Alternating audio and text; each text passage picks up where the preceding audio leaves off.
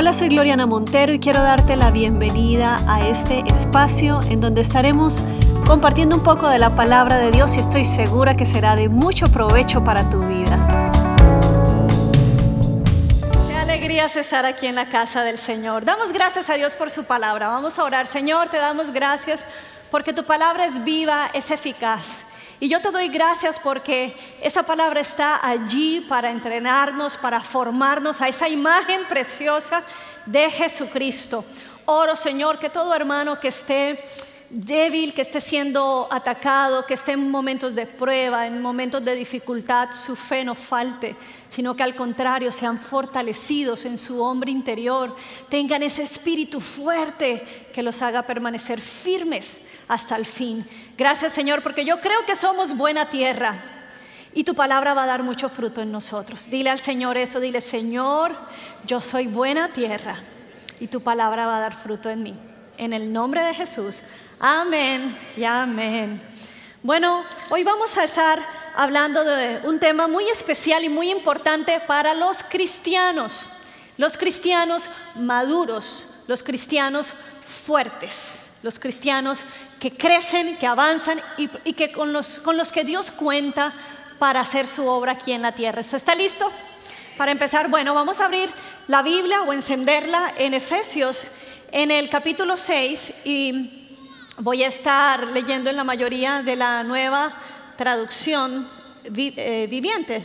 Entonces, claro, el primer versículo es de la nueva versión internacional, pero no importa, solo si usted ve alguna diferencia. La carta de Pablo a los de Éfeso es una carta muy especial. Es una carta como todas, una carta de un padre espiritual hacia sus hijos. Y en ese momento Pablo, como en otras cartas, está en la cárcel. Qué productiva que fue la cárcel para Pablo. Si Pablo no hubiera estado encarcelado tanto tiempo, yo me imagino que no hubiera escrito tantas cartas, porque ese hombre no paraba. Ese hombre pasaba, yo creo que la única forma de Dios tenerlo quieto, digo, mi hijo, para la cárcel. Necesito que usted esté ahí escribiendo, porque la mayoría de las cartas, y que son tremendas, se escriben desde este tiempo, desde tiempos de prisiones, porque él tiene varios tiempos de prisiones. Entonces, Pablo está escribiendo esta carta y, me gusta porque desde el primer capítulo, Pablo da un refrescamiento de lo que es em, la identidad del cristiano, del por qué nos llamamos cristianos.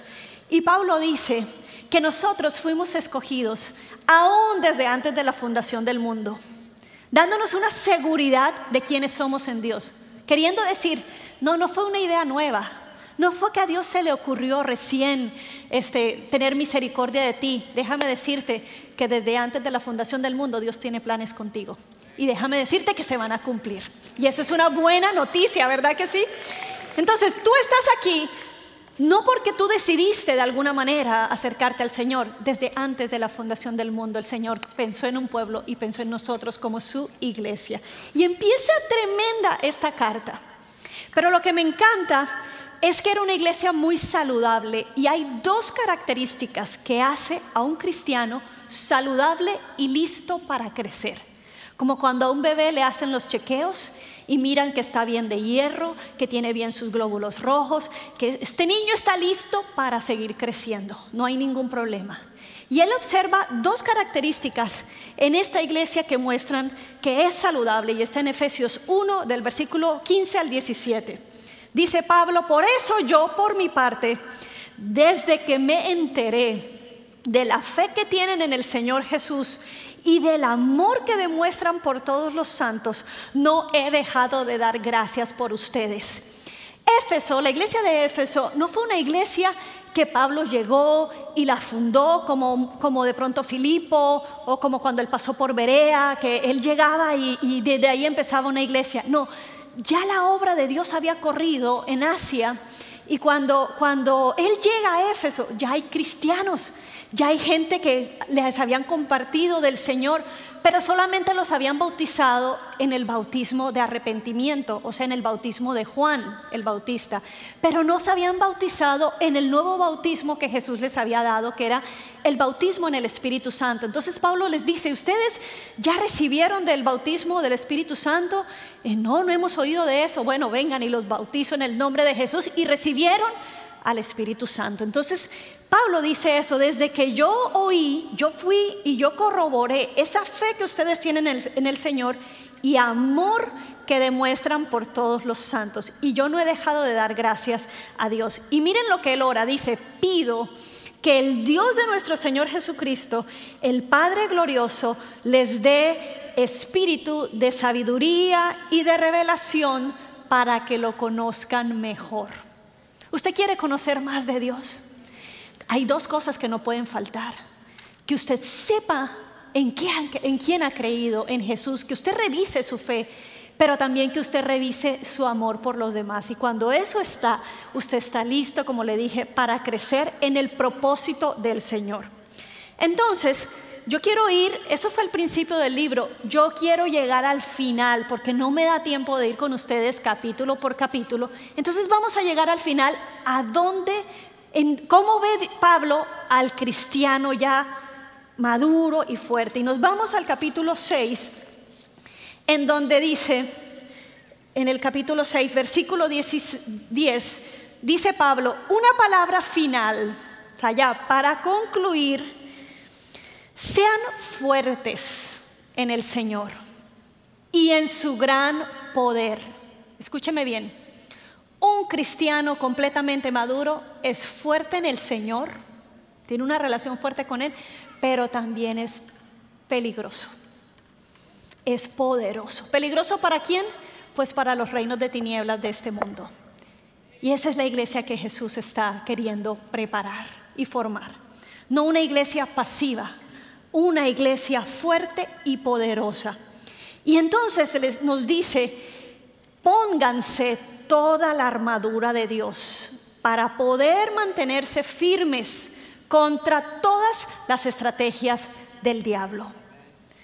Ustedes no pueden salir al mundo una vez que conocen al Señor sin tener en cuenta que ustedes, así como ustedes se visten cada mañana, ustedes tienen que vestirse, o sea, saber cuáles son sus, su vestuario con lo que usted va a salir para poder estar firme. ¿Por qué? Porque si usted es peligroso, pues el reino de las tinieblas lo sabe. De alguna manera. Y no lo digo esto para que usted le tenga miedo, porque tarde que temprano el enemigo quiere matar, robar y destruir pero cuando somos fuertes, permanecemos firmes. Y dice, pues, y explica a él, que realmente no luchamos contra enemigos de carne y hueso. Si usted está lidiando con el jefe, si usted está lidiando en su matrimonio, usted tiene que enfocarse que esas cosas son temporales, pero que hay una guerra que es la que realmente vale pelear. Hay batallas que hay que pasarles por encima, usted no se desgaste con, con batallas naturales, usted entienda que hay una batalla espiritual y dice contra gobernadores malignos y autoridades del mundo invisible, contra fuerzas poderosas de este mundo tenebroso y contra espíritus malignos de los lugares celestiales. No te está dando detalle de cómo son, que no importa. Hay una guerra espiritual. Lo que usted tiene que saber es, por lo tanto, póngase que todas las piezas de la armadura de Dios para poder una vez más resistir al enemigo en el tiempo del mal. Así, después de la batalla, todavía seguirán de pie firmes. El Señor Jesús quiere una iglesia fuerte, madura. Ese es el punto de madurez al que cada cristiano debe llegar, porque su iglesia es su novia, pero su iglesia es su ejército en esta tierra. Los encargados de hablarle al mundo de esperanza somos usted y soy yo. Y si nosotros nos quedamos callados, el mundo no va a saber la esperanza que hay en Jesús. La luz en este mundo la tiene quién? La iglesia. Y una luz no se esconde. La luz tiene que brillar.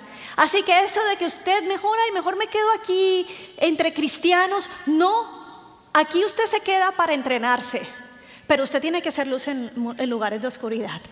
Ese es su propósito, ese es su llamado. Es el llamado de la iglesia. Usted es un soldado. Usted es la iglesia militante de Jesucristo. La iglesia que tiene que hacer el trabajo ahora. Y si nosotros no lo hacemos, ¿quién lo va a hacer? Y yo no quiero que en mi generación, yo no quiero que en este tiempo se diga que no dimos al máximo porque no estábamos entrenados. Debemos entender que, tenemos una batalla, pero que Dios nos ha dado las armas y Dios nos ha dado la vestimenta para vencer, estar firme y ser luz y cumplir el llamado. Amén. También tenemos que tener todo esto, como dice, para que puedan hacer frente a toda la estrategia del enemigo. Dice la palabra de Dios que no ignoremos las maquinaciones del enemigo. O sea que de alguna manera, cuando estamos alertas, el Espíritu Santo nos revela. ¿Qué quiere decir alertas? Cuando estamos en constante comunión con el Señor, el Señor nos va a estar avisando, no ignores, no ignores por aquí, ojo por aquí. Mira, mejor no vayas cuando el Espíritu Santo te habla, cuando el Espíritu te dice o, ve, o más bien no ve, depende, el Espíritu nos está guiando. A Pablo el Pablo quería ir a cierta región de Asia y el Espíritu Santo se lo impedía, y se lo impedía, y se lo impedía porque lo quería llevar hacia España, porque sabía que desde ahí era donde venía después la colonización. El Señor nos estaba viendo a nosotros, estaba viendo al paraíso de la tierra, América. bueno, entonces, y es una iglesia también que milita en la oración. Usted puede decir, bueno, yo peleo, pero, pero realmente, ¿de qué se trata ser un soldado? Como yo te dije, no solamente estar firme cuando me den palo o cuando el enemigo quiera atacarme, sino yo también ser una persona de ataque y de, y de romper toda tiniebla, toda situación, eh, aún en nuestros familiares, que no conocen todavía del Señor, estar orando, porque a través de la oración es un arma poderosa para que precisamente el reino de las tinieblas ceda y se establezca el reino de la luz. Entonces, la iglesia está para entrenar a sus soldados. Dice el mismo libro de Efesios en el capítulo 4, en el versículo 11 a 12, al 12, hablando de Cristo, dice el apóstol, Cristo mismo constituyó a unos apóstoles, a otros profetas, a otros los hizo evangelistas, a otros pastores y a otros maestros, a fin de qué? De capacitar o de perfeccionar al pueblo de Dios para la obra del servicio, para edificar el cuerpo de Cristo. Y esos son los dones de Cristo, esos son los regalos. Dice ahí el, el apóstol que cuando Cristo murió, Él descendió a, llevar a todos esos que estaban esperando por esa venida del Mesías, esos que murieron antes de Jesús, poniendo la fe como un Abraham, como David, todos los que ponían la fe en que Cristo iba a venir.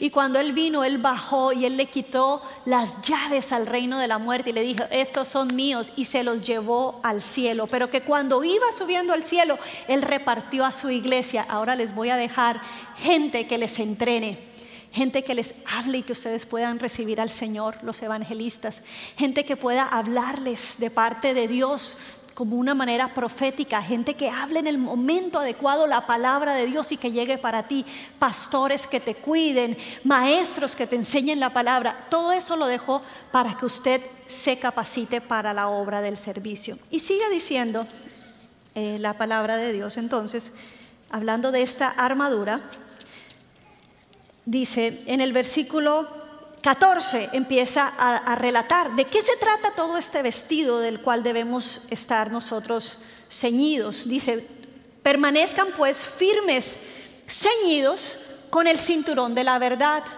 Obviamente Pablo está viendo aquí a un soldado romano ¿Cuántos de ustedes se vieron, han visto películas de gladiadores o de los soldados romanos? Y ustedes saben más o menos, yo estaba buscando una foto así de un, de un traje de un soldado, pero todo el mundo está un poco familiarizado. Y entonces el cinturón, que es donde sostiene, realmente amarra todo su vestido, es súper importante, pero de ahí también cuelga su espada.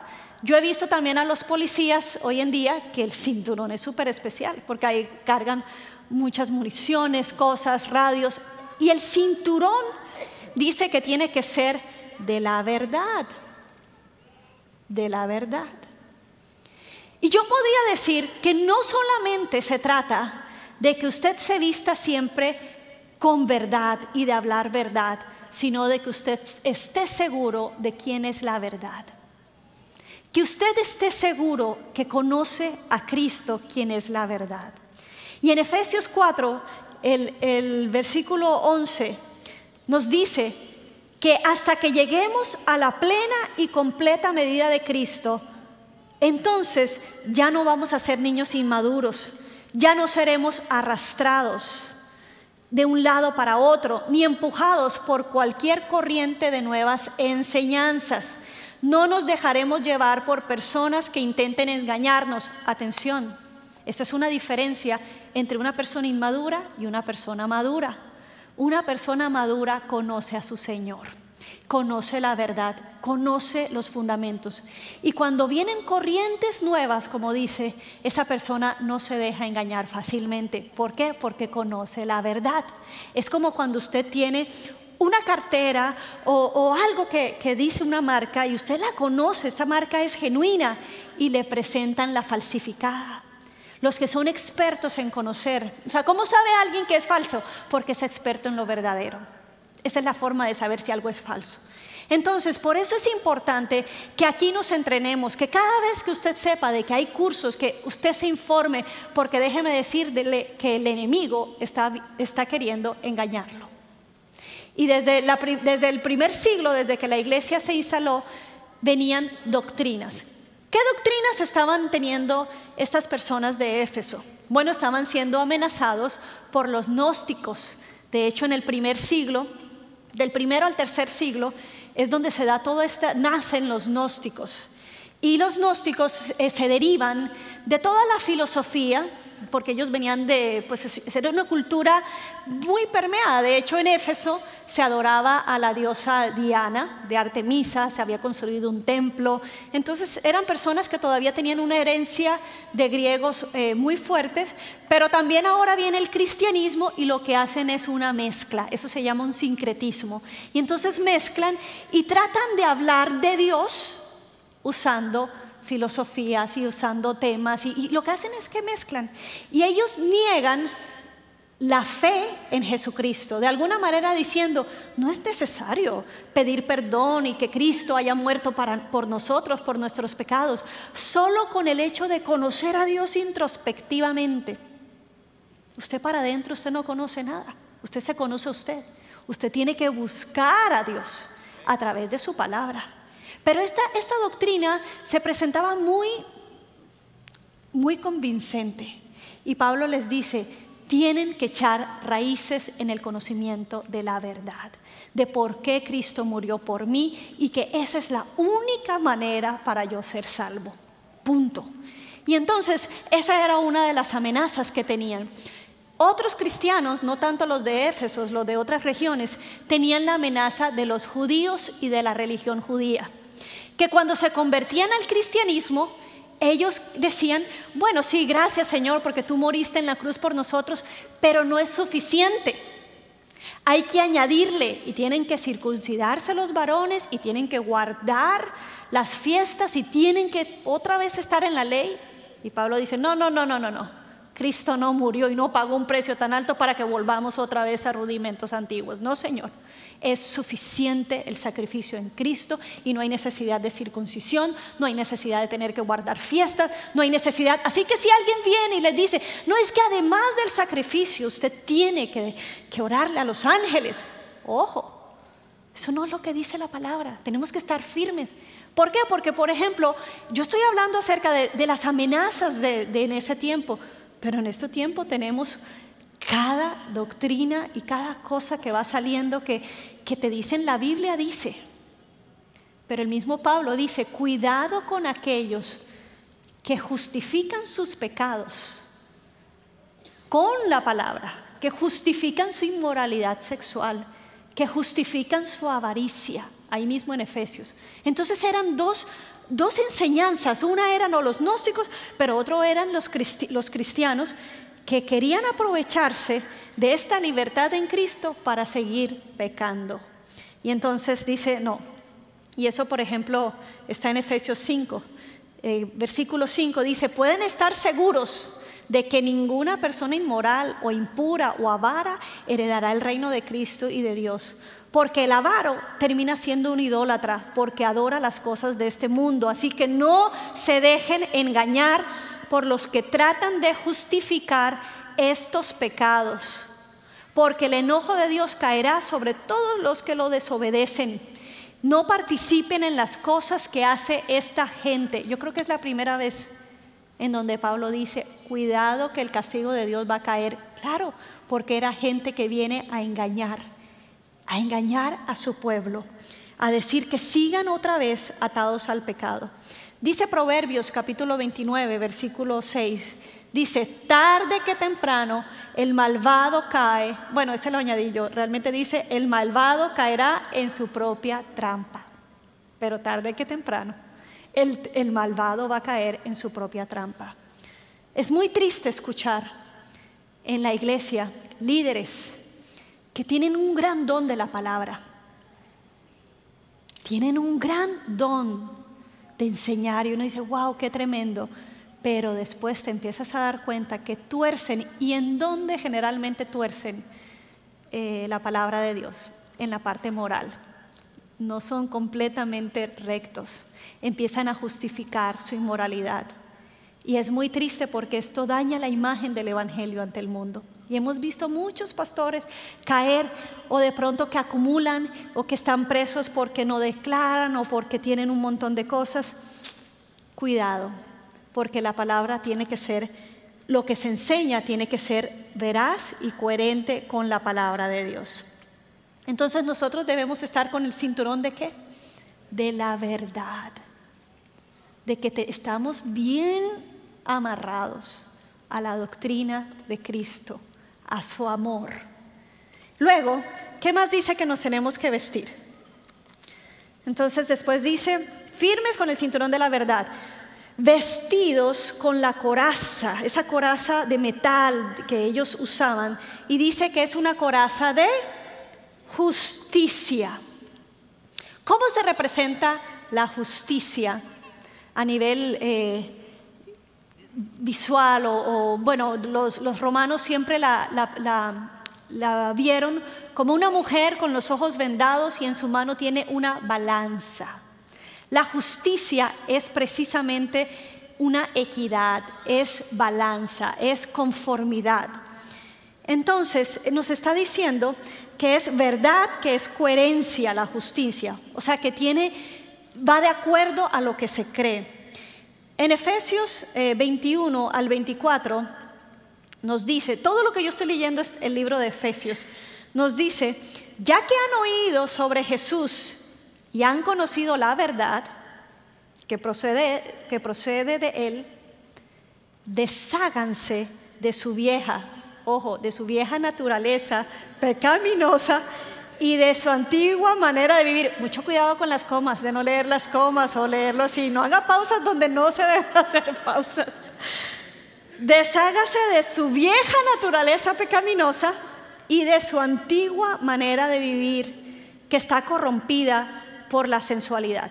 Miren, cuando Cristo entra a nuestra vida y le conocemos, venimos con, con mañas, venimos realmente sirviendo a nuestros propios deseos. Y ese es el reino de las tinieblas. Somos esclavos de nuestros propios deseos, ¿verdad?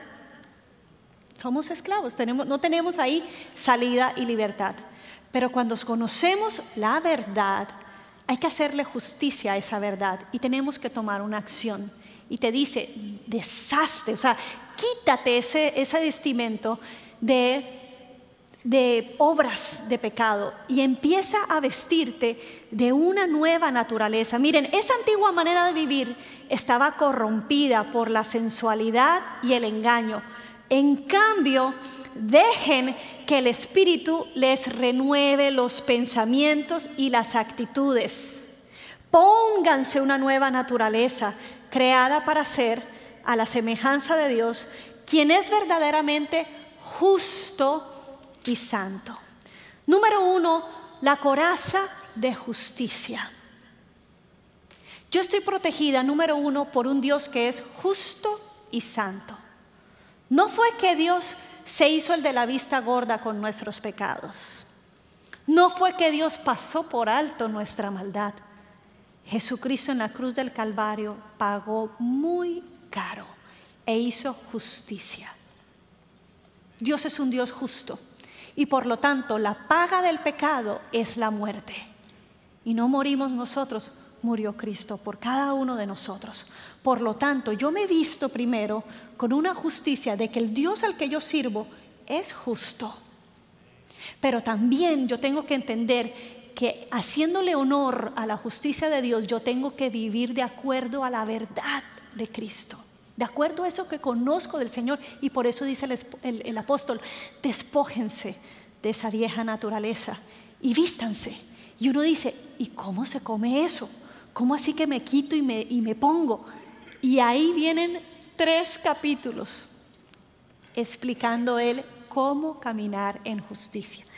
Por ejemplo, no los voy a leer todos, pero él empieza así sencillito. Él dice, por ejemplo, en el versículo 25 del, del capítulo 4, él dice, así que dejen de decir mentiras. Si usted, ay, una mentirita, una... Recuerda, eso era antes. Ahora que tenemos al Espíritu de Dios, que es verdad, hablemos, dígalo conmigo, ¿qué vamos a hablar? ¿Mentira o verdad? Verdad. Entonces dejen de decir mentiras.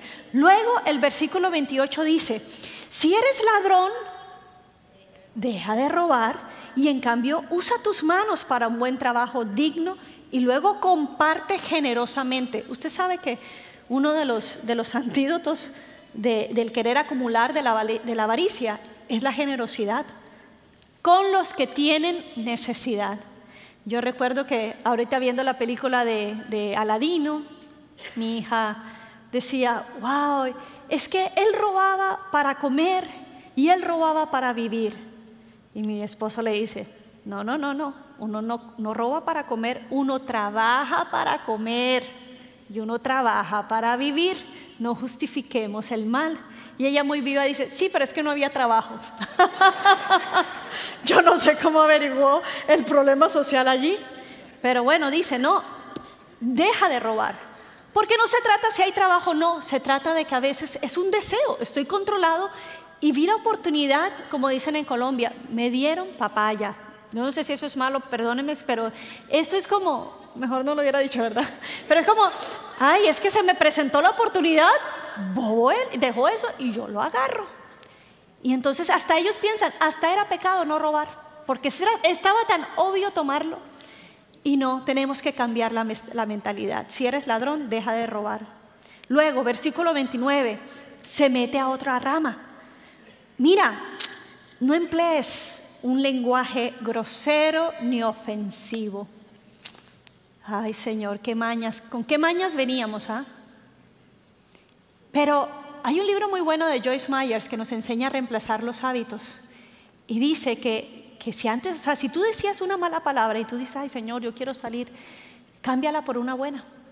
No es que no la vas a decir, porque siempre te vas a llevar un susto, te van a machucar el dedo pequeño, te van a sacar la piedra y va a salir la palabra, ¿cierto? La que acostumbrabas a usar, cámbiala cámbiala. Cámbiala. Dile, Señor, pero no una que se parezca. Porque, con eso estamos usando palabras que se parecen y es, casi lo mismo. Es casi lo mismo. Cuando te asuste, yo cada vez que voy manejando y me asusto, yo digo, Jesucristo. ¿Sí? ¿Cierto? ¿Cierto? Me asusto, Jesucristo. Si me golpean, no digo Jesucristo. Eso es solo cuando me asusto, tengo que buscar una palabra, pero tampoco digo una mala palabra, porque no me acostumbré a eso. Entonces él dice, mira, de eso se trata, vestirte, que el Espíritu Santo te va mostrando, mira, hazle justicia a lo que tú crees, vive de acuerdo a lo que tú crees, ni ofensivo. Cuidado, cuidado cómo estamos hablando hacia los demás. Versículo 30. no entristezcas al Espíritu Santo de Dios con la forma en que vives. Cuidado con, o sea, ya no es ni siquiera cómo hablo. Cuidado con la inmoralidad, cuidado con lo que ves. No te está diciendo el Espíritu Santo te va a tirar un rayo y se va a ir de ti y nunca más va a volver. El Espíritu Santo fue dado a los creyentes como una garantía. No se va a ir, está ahí para ayudarte, pero no Oye, hombre, que te dé pena con el Espíritu Santo, algo así. No le entristezcas. Y más bien el Espíritu Santo te está diciendo, yo estoy aquí para ayudarte en tu debilidad. Acude a mí, acude a mí cada vez que estés en momentos, en tentación o en pecado. Acude a mí porque Dios no rechaza a cualquiera que a Él se acerca. Siempre que te acerques al Señor hay oportunidad y recuerda que hay un espíritu que te reclama, que te dice, ya fuiste sellado, no estás hecho para andar comiendo de esto, estás hecho para cosas grandes, para andar caminando en otro nivel y estar como un soldado de Jesucristo, militando y más bien haciéndole guerra a este mundo, a esta tiniebla, porque estamos haciendo nuestro trabajo. No te quedes distraído y en ese sentido el Espíritu Santo se entristece pero está ahí, no se va, para ayudarnos y darnos ánimo y seguir adelante y equiparnos. Y luego dice, líbrense, o sea, ya se mete al corazón, miren, está hablando de la coraza, y dice, líbrense de toda amargura, de la furia, del enojo, o sea, en, pocas palabras es, vamos a tocar el área de las emociones. Ojo cómo estás manejando la amargura, que no se ponga el sol sobre tu enojo. ¿Qué quiere decir? Que no seas rencoroso, que no comas de esto, mastique y mastique y mastique y mastique del mismo chicle de, lo que te hicieron. Bótalo y pide, y, y no pide perdón, sino suelta el enojo y reconcíliate realmente. Busca la paz con todos, sean amables unos con otros, sean de buen corazón y perdónense. Ese es, ese es el antídoto de las emociones de amargura, furia, enojo, tal como Dios los ha perdonado a ustedes por medio de Cristo. Y no queda allí. Este es el capítulo 4 nada más. En el capítulo 5 se mete al rancho, a la casa. En el capítulo 5 dice, por tanto, sean imitadores de Dios como hijos amados y anden en amor como Cristo andó en amor. Y entonces dice, en la casa, esto de vestirse de una nueva ah, naturaleza, se las voy a definir así. En la casa, las esposas sométanse a sus esposos. De hecho dice, sométanse unos a otros en amor, pero las esposas respeten a sus esposos, honrenlos como cabeza que es del hogar. Y cuando ustedes honran una autoridad, recuerden esposas que están honrando a Cristo. Recuerden de quién ustedes son y a quién pertenecen. Y luego dice, y esposos, traten a sus esposas como ustedes mismos se tratan, como ustedes mismos se cuidan mucho, ustedes invierten mucho en ustedes, ámenlas y trátenlas como ustedes mismos se aman. Y luego dice, padres. Ah, no, le dice primero a los hijos, hijos, obedezcan a sus padres porque ustedes están honrando a Cristo. Cuando estás en tu casa y honras, escuchas el consejo de, de tus padres, tú estás honrando a Cristo. Pero también dice, padres, ojo cómo tratan a los hijos. No los exasperen no los ahoguen, no los hagan enojar. Y uno dice, uy, ni ellos tampoco a nosotros. Son las relaciones, se mete a la, casa. Y luego dice, y en el trabajo, el sistema económico en ese momento funcionaba con esclavos. Y entonces se va a lo más bajo, a los que no tienen derecho. Y dice, si eres esclavo, trabaja sinceramente hacia tu amo como si estuvieras trabajando para Cristo. No se trata si se lo merece o no se lo merece. Yo empecé diciendo, no te quedes estancado en batallas, en peleas de este mundo. levanta tu vista y recuerda que hay un reino eterno. Y cuando tú levantas la vista, entonces tú trabajas de alguna manera que honra a Cristo. Y dice, y el esclavo, dice, el esclavo esté sujeto a su amo, pero también le habla al amo y le dice, y si aquí hay amos, cuidado cómo tratan a sus esclavos. Recuerden que ellos también son hijos de Dios, así que en el fondo no son tus, no son tus esclavos, son tus hermanos. Y sobre ustedes dos hay un amo que lo está viendo. O sea, pone un balance en todas las relaciones increíble. Esto se trata de vivir en la justicia de Dios. Vivir allí, en el trabajo, dice, pues, luego, luego dice eso, que son, eh, todos son hijos de un mismo amo y no hay distinción de personas delante de Dios. Luego, ¿qué más sigue en cuanto al vestido? Los zapatos, dice, y se calzan los pies con el Evangelio o con proclamar el Evangelio de la paz. Qué curioso que el calzado lo pone como una proclamación. ¿Sabes por qué? Porque un soldado tenía que estar siempre listo con sus zapatos puestos, porque no sabía en qué momento tenía que salir. ¿Y se acuerdan que esa era una sandalia de un montón de amarres? ¿Usted, usted se imagina que venga el enemigo y tiene que amarrarse todas esas sandalias, todos esos amarres? Siempre calzados, es un soldado, siempre está calzado, pero nosotros con qué debemos estar calzados? Dice, listos para proclamar el Evangelio de la paz. ¿Qué quiere decir? Que van a haber situaciones en donde nosotros vamos a hablar y, el apóstol dice, siempre habla la verdad en amor. Siempre en amor. El Evangelio no vino a crear conflictos, el Evangelio vino a traer la paz. Él dijo en, Efesios en el capítulo 2 y en el capítulo 3, está diciendo el apóstol, de dos pueblos, del pueblo judío y del pueblo gentil, Dios trajo paz e hizo un solo pueblo, para que no hayan unos que sí son hijos consentidos y otros no. No, Dios a todos nos hizo un pueblo y somos herederos de sus promesas. Esas son las buenas noticias que nosotros predicamos. Hay paz, hay paz para con Dios, hay paz y puede haber paz entre nosotros, porque si Él nos perdonó, yo puedo perdonar. Ese es el Evangelio que, proclamamos. Hay a veces personas que llegan a hablarnos del Señor y ya tienen un ceño fruncido y hasta que a uno le da dolor de estómago, no.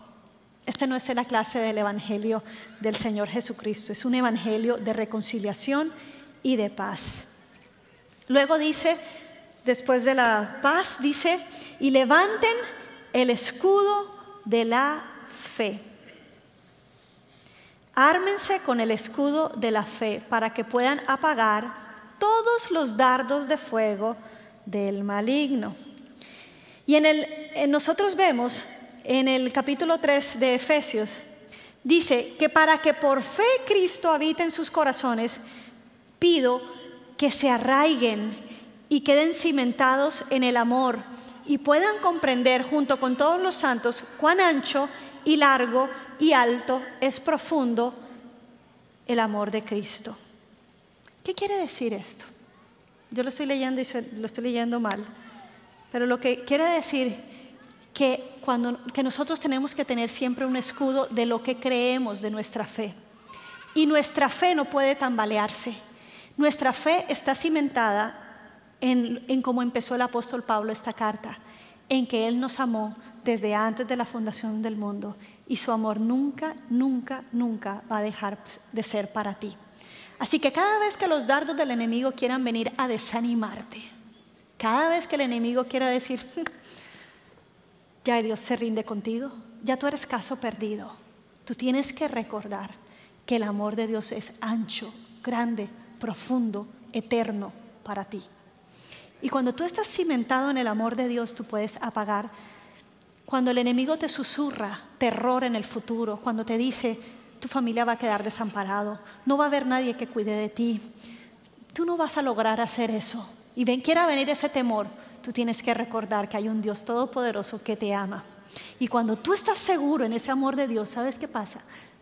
Ese temor, esos dardos del enemigo tienen que apagarse. Amén. Así que cada vez tienes que levantar el escudo de la fe, pero es en la fe en Jesucristo que te ama.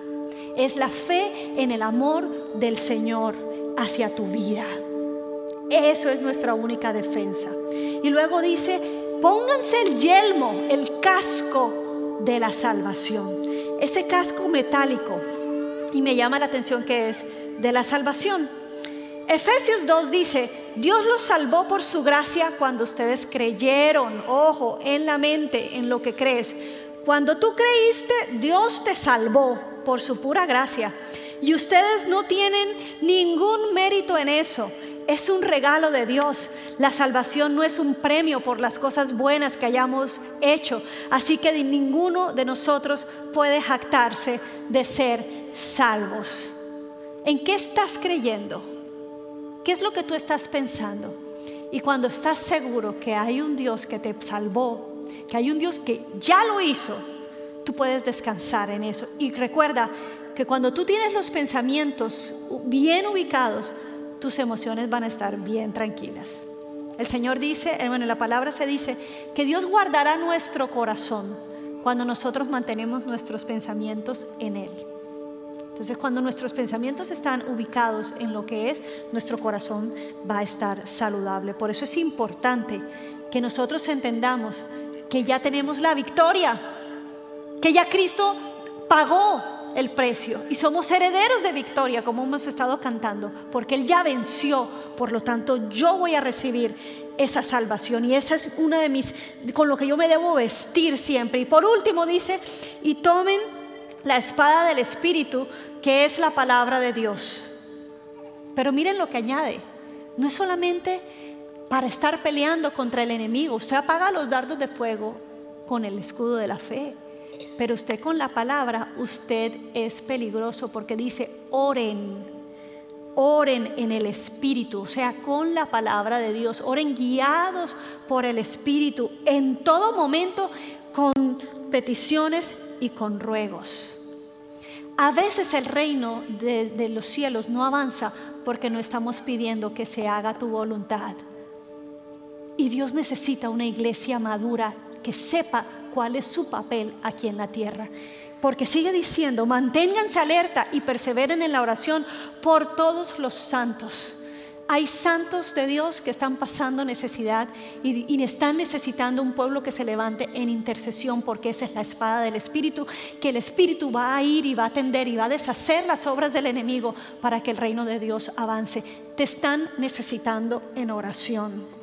Oren también por mí. Dice, imagínense si el mismo apóstol le entrega a ellos, ustedes son maduros, oren por mí para que cuando hable Dios me dé las palabras para dar a conocer con valor el, misterio del Evangelio. Qué hermoso. Dios está contando contigo como un soldado que se levanta en oración, no para pedirle que bendiga la comida, no para pedirle que te acompañe en el tráfico. Eso es bueno, yo no estoy diciendo que no lo hagas, pero hay oraciones que el cielo necesita oír. Hay oraciones que el cielo está esperando que su iglesia militante se levante y tome su lugar. La pregunta es, ¿vas a tomar el lugar? ¿Por quién vas a orar? El apóstol te está diciendo, ora por los demás para que puedan también estar firmes. Porque no sabemos cuántos están muriendo por el Evangelio. Señor, manténlos firmes. Señor, que su ánimo no desfallezca. Que tu iglesia crezca hay millones de personas que están necesitando oír el Evangelio, pero hay muchas iglesias que se están levantando a orar y por eso estamos escuchando testimonios impresionantes en lugares donde nunca antes ha predicado el Evangelio. Y Dios está haciendo una obra tremenda. Por ejemplo, entre los musulmanes, Dios les está hablando en sueños. Díganme ustedes si eso no es una obra del Espíritu. Díganme ustedes si eso no es la iglesia bandeando esa espada y y deshaciendo las obras de las tinieblas. Es hora de que dejes de pelear con tu boca y empieces a pelear por tu casa, por tu familia, por tus hijos, por tu generación, por tu barrio, por tu, por tu ciudad. Levantémonos a saber que somos llamados, ese es nuestro llamado, a vestirnos con todo eso para poder ir a pelear y ser efectivos y ganar a más personas para el Señor. Amén. Ponte de pie, iglesia, y vamos a terminar este tiempo.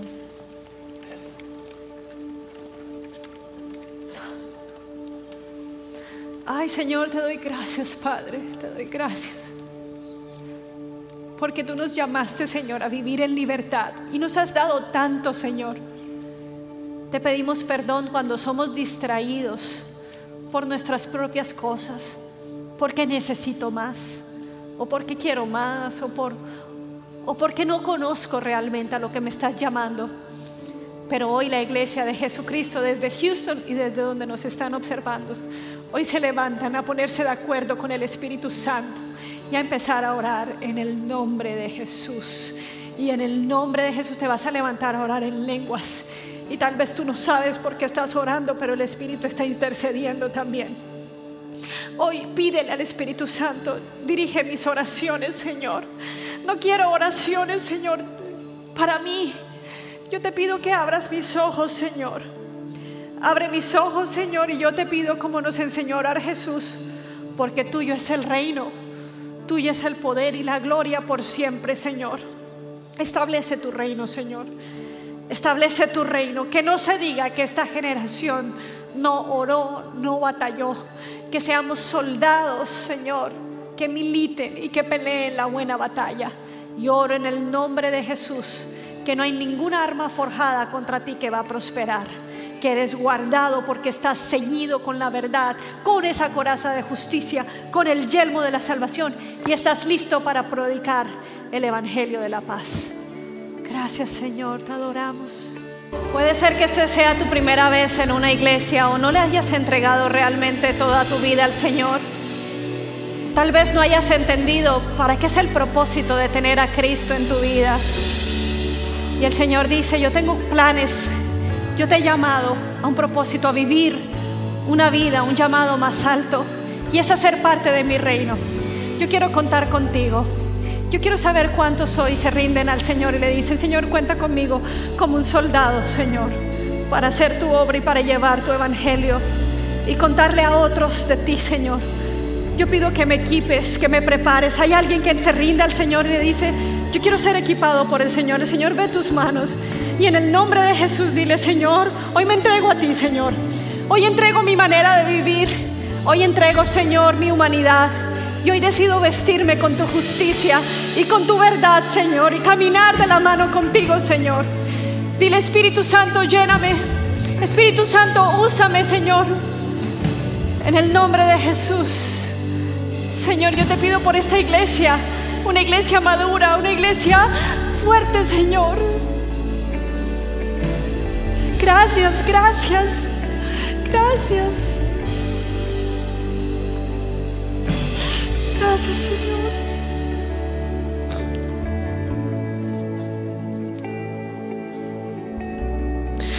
A principio de año estuvimos orando por cada silla y cada vez que orábamos habían familias, habían nombres que se venían a nuestro corazón. Gracias a todos esos voluntarios que estuvieron orando, pero yo todavía creo que yo veré lugares llenos de familias que son restauradas, sanadas, reconciliadas con el Señor. Esas familias que tú conoces están esperando que les hables. No tengas temor, no tengas temor. No tengas temor porque lo que tú tienes es un precioso tesoro que más bien ellos están diciendo, porque no me lo dijiste antes. Quizás solo tienes que ser puentes de conexión. Quizás puedes decir como un discípulo, ven y mira, y que el Señor haga la obra. Y el Señor lo va a hacer. Eres un, un canal, eres un instrumento del Señor. Te bendigo iglesia. Te bendigo y gracias por estar aquí para equiparte cada día y ser maduros, ser unos soldados maduros en el nombre de Jesús. Amén. Dale un aplauso a tu Señor y glorifica a tu Señor que te salvó, te limpió, te restauró y te dio vida eterna.